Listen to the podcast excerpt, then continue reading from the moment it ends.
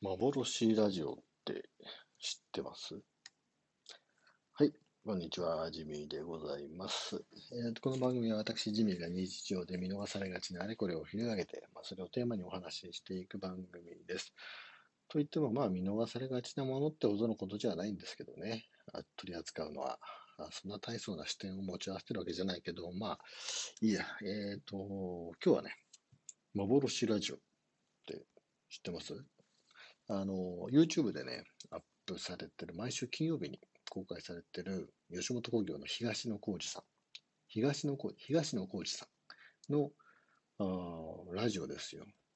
もうね、30何回やってたよね。あれですよ。まあ、あの、まあ、何かっていうと、えーと、東野幸治さん、まあ、大人人気のね、ミニチュロる芸人さんですけれども、東野さんが、えーラジオやりたいということで、なんか決まってたらしいんだよね。今年の春から。だけど、なくなっちゃったと。東野さん、ラジオやっぱりなくなっちゃいましたと。え、どうして？え聞いたら、あの、スポンサーがつきませんでしたという悲しい、その、結末でね。やっぱり、えーメディアですから、マスのね、メディアですから、スポンサーがつかないとなかなか運営できない。で、えー東野幸治さんの番組じゃスポンサーがつかなかったんでしょうね。スポンサーがつかないんで、ラジオなくなりましたということで。ただ、東野さん自身は、やっぱりいろいろテレビとか、いろんなお仕事されてきた中で、やっぱりラジオ一本でもね、番組をやりたいなっていう思いがあったらしくて、ラジオやりたいっていう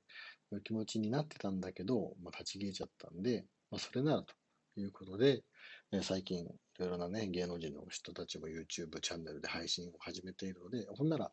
あ YouTube でラジオやってみようかということで、東野幸治の幻ラジオというタイトルで配信をされている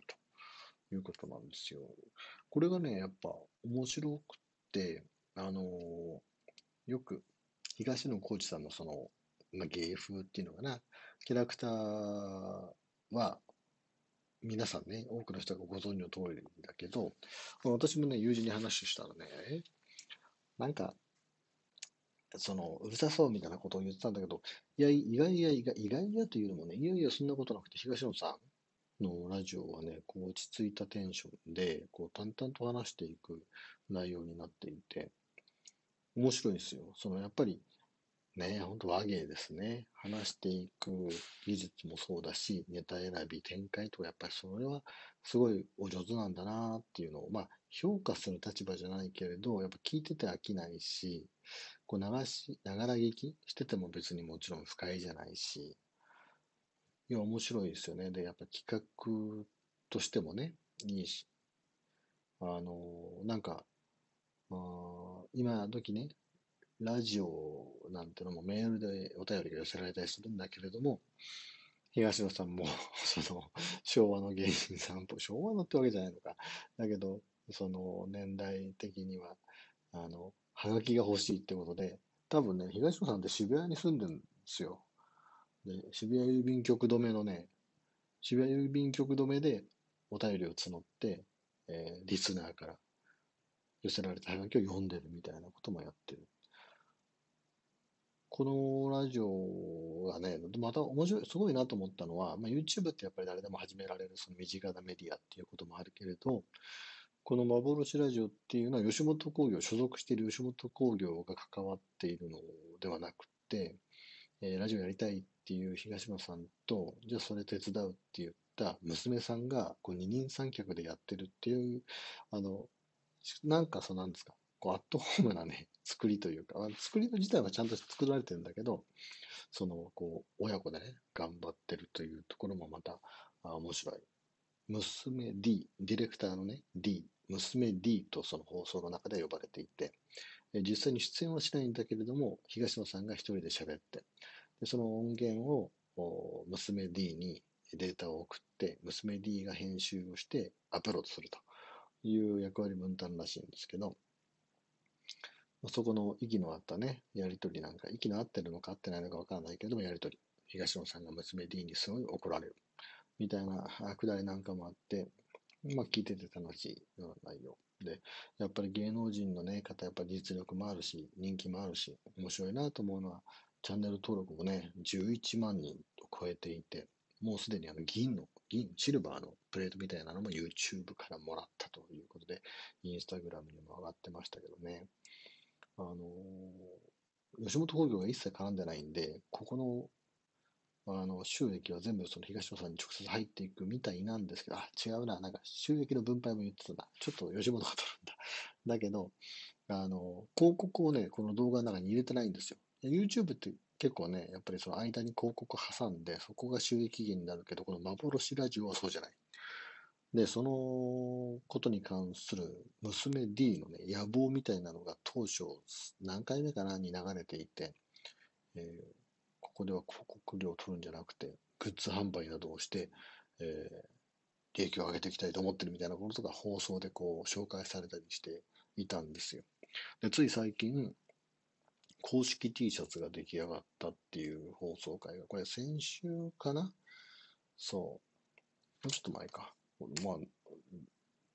えっ、ー、と、公式 T シャツがね、幻 T シャツが出来上がって、売ってましたよ。僕知らなかったんだけど、もう、なんですか、その販売サイトを見に行ったら、多分これ娘 D が手作りしたんでしょうね。5種類。白とグレーの2種類で、色は2種類。でデザインは3パターンあって、全部で5種類の T シャツが売られてるんですけど、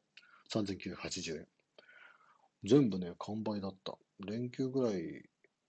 でね、売って、すごいなって、やっぱり。まあでもね、デザインもね、まあ本当手作りなんだけど、あもうこれならせっかくだし着て買ってもいいかなって思ったね。うん。さすがにこれね、ジミー T シャツはね、これ絶対に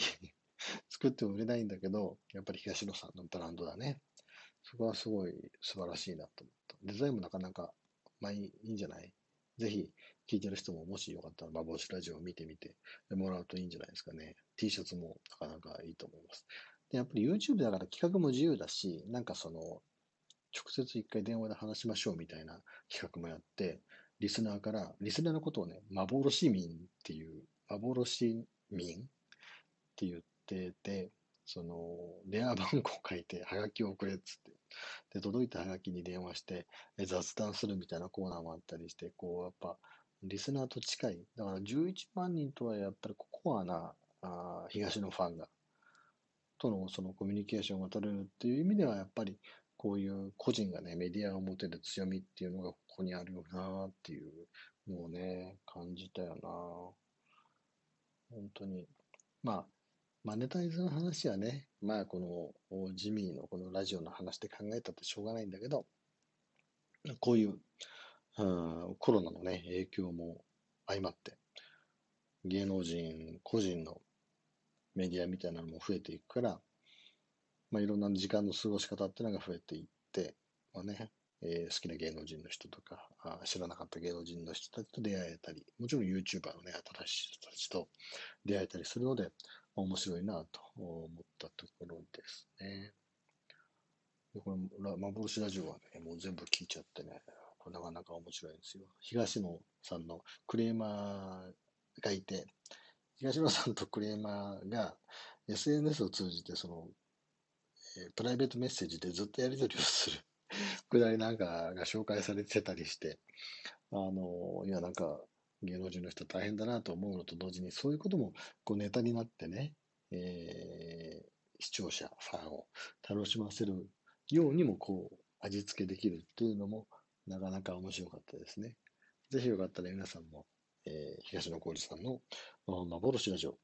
えー、聞いてみてもらう、聞いてみてはいかがでしょうか。というわけで今回の放送は以上となります。えー、ラジオトークでお聞きの場合は、いいねやネギのマークなどぜひタップしてください。質問もウェブサービスのマシュマロを通じて受け付けていますので、何でもお寄せください。色々で質問も。この前はね、おすすめの映画を教えてくださいということで、えー、それもラジオで収録して流しましたので、ぜひそちらも聞いてみてもらえるといいですね。えー、興味持ってくださった方は、ぜひ、ラジオトークでクリップ、あるいはお気に入り登録してもらえると嬉しいです。えそれでは、最後までお付き合いいただきありがとうございました。次回の放送で、えまたお会いしましょう。えー、ジミーでした。